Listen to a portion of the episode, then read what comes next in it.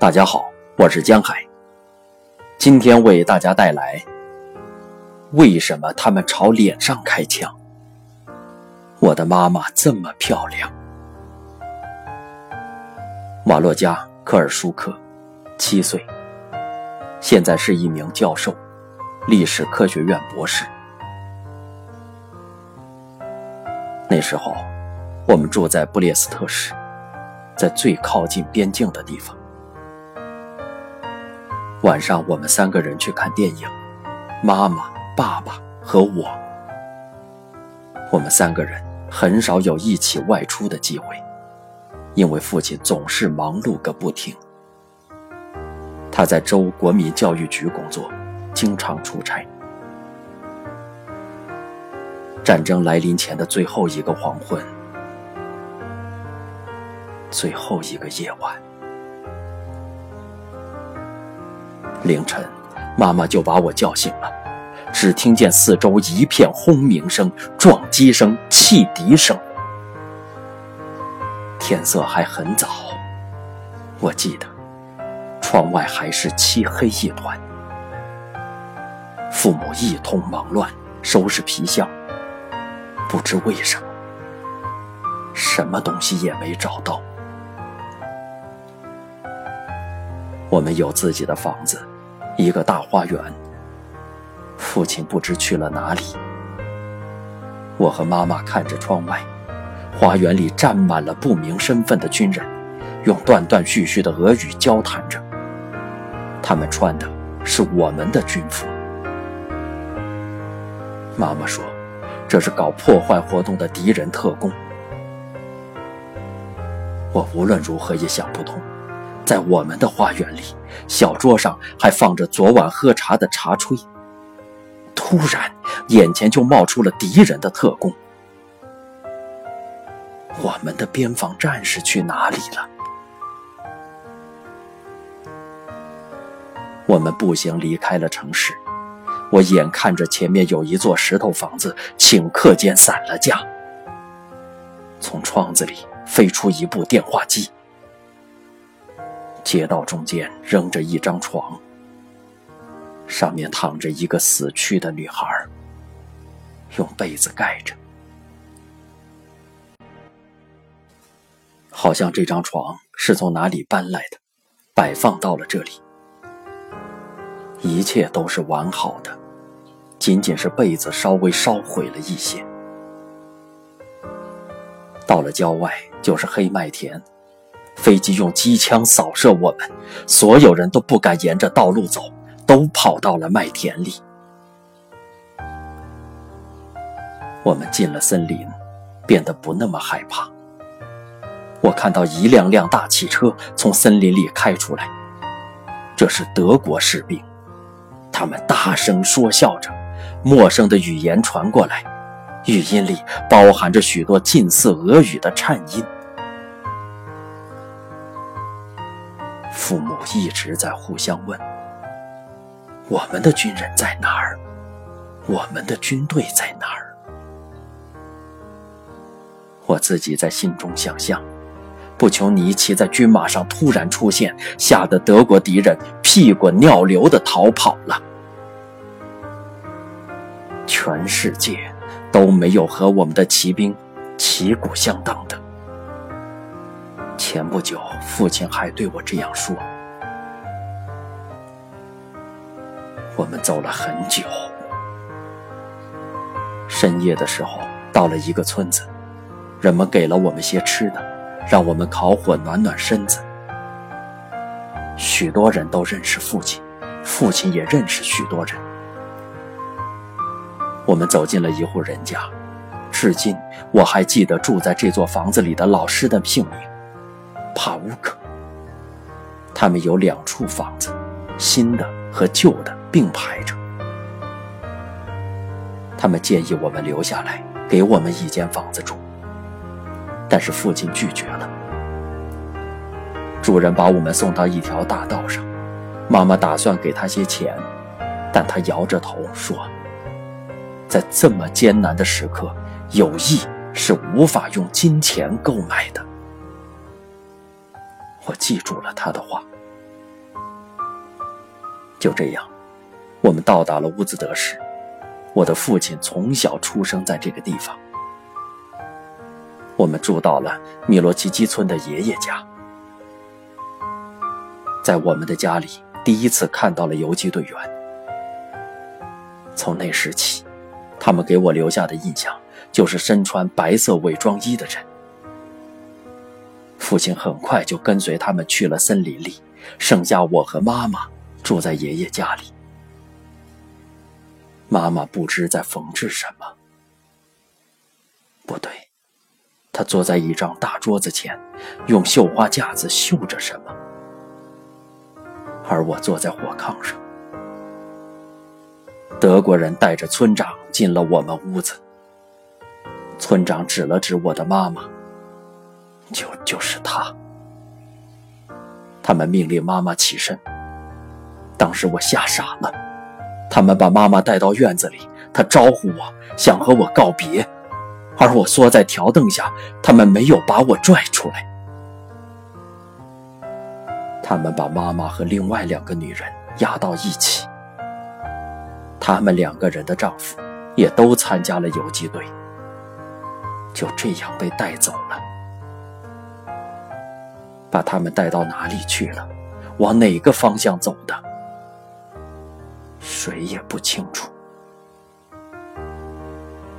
第二天，在离村子不远的地方，他们被人发现了。他们躺在雪地上，大雪下了整整一夜。我还记得些什么呢？人们把妈妈拉回来，怎么会这样？为什么他们要朝着脸开枪？妈妈的面颊上有几个黑色的枪眼儿。我一直问爷爷，为什么他们要朝脸开枪？我的妈妈长得这么漂亮。人们把妈妈掩埋了，爷爷、奶奶和我跟在棺材后面。人们很害怕。他们都是晚上来送别妈妈的。整个晚上，我们家的门都没有关上，而到了白天，就只剩下我们一家三口。我不明白，他们为什么要杀死我的妈妈？她什么坏事都没有做，她就坐在那里，绣着花。有一天夜里。爸爸回来了，他说要把我带在自己身边。我很幸运，在游击队里最初的生活与在爷爷家几乎没有什么区别。爸爸去执行任务，就把我留在一个村子里的某户人家。就这样，我记得一位女主人，我曾经在她家住过一次。人们用雪橇把她被打死的丈夫拉了回来。她用头撞着桌子，桌子上放着棺材，她嘴里只重复着一个词：“暴徒们。”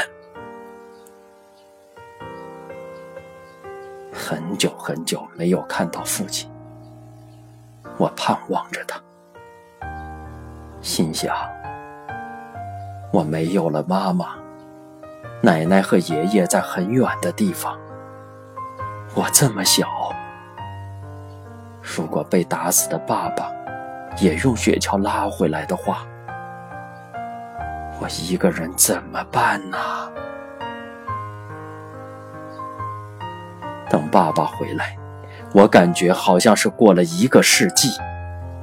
我等着他的时候，对自己许诺。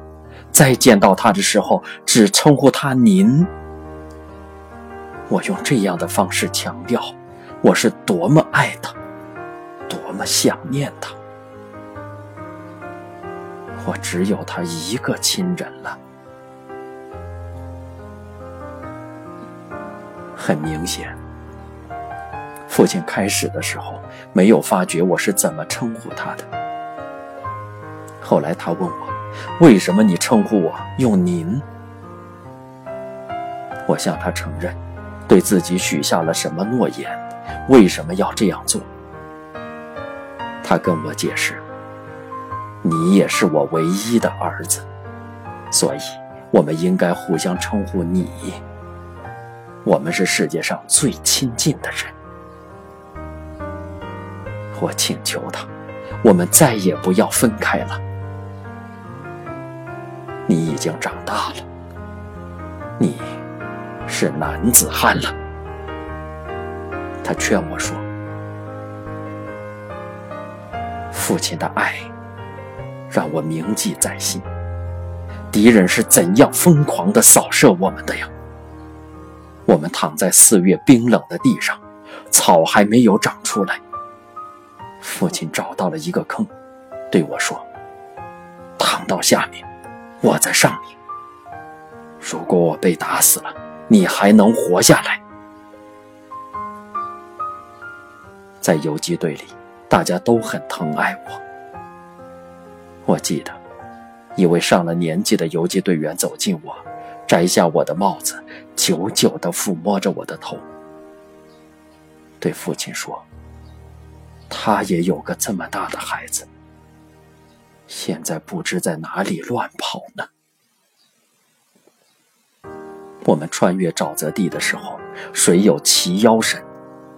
父亲试着想抱着我。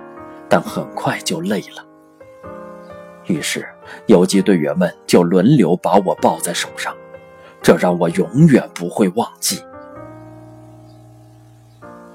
我不会忘记，当他们找到一些酸蘑，全都让我吃，而他们自己却饿着肚子睡觉了。在戈梅里斯基保育院。是用飞机把我和另外几个游击队员的孩子运送到了这里。当时城市刚刚解放，有人从父亲那里给我带了些钱，一张很大很红的钞票。我和男孩子们去了集市，用这些钱全部买了糖果，买了很多，足够大家吃。保育员阿姨问。你父亲给你的钱，你是怎么花的？我承认，都买了糖果，全都花了。他很吃惊。明斯克解放了，有一个陌生的男人来接我，对我说，他要带我去找父亲。坐火车很困难。男人上了火车，坐下后，人们把我从窗口递给了他。我和父亲重逢了，我再次请求他：我们永远、永远不要再分离了，因为一个人太难熬了。我记得，他不是一个人来迎接我的，还有一位新妈妈。他抱着我的头贴近自己，而我也很想得到母亲的温柔爱抚。对于他的爱抚，我心里非常喜欢，立刻就在汽车上睡着了，趴在他的肩膀上。十岁的时候，我上了一年级，但是我已经很大了，会读书了。过了半年。我就跳到二年级，我只会读，不会写。老师把我叫到黑板前，叫我写字母 Y。我站在那里，害怕的想：字母 Y 应该怎么写呢？可当时我已经会射击了，我的射击水平很不错。有一天，我没有找到父亲的手枪。翻遍了整个柜子，还是没有。怎么回事？现在你做什么工作？我问爸爸。他刚刚下班回到家。我要教育孩子们。他回答。我觉得非常失望。我心想，工作。只能是战斗。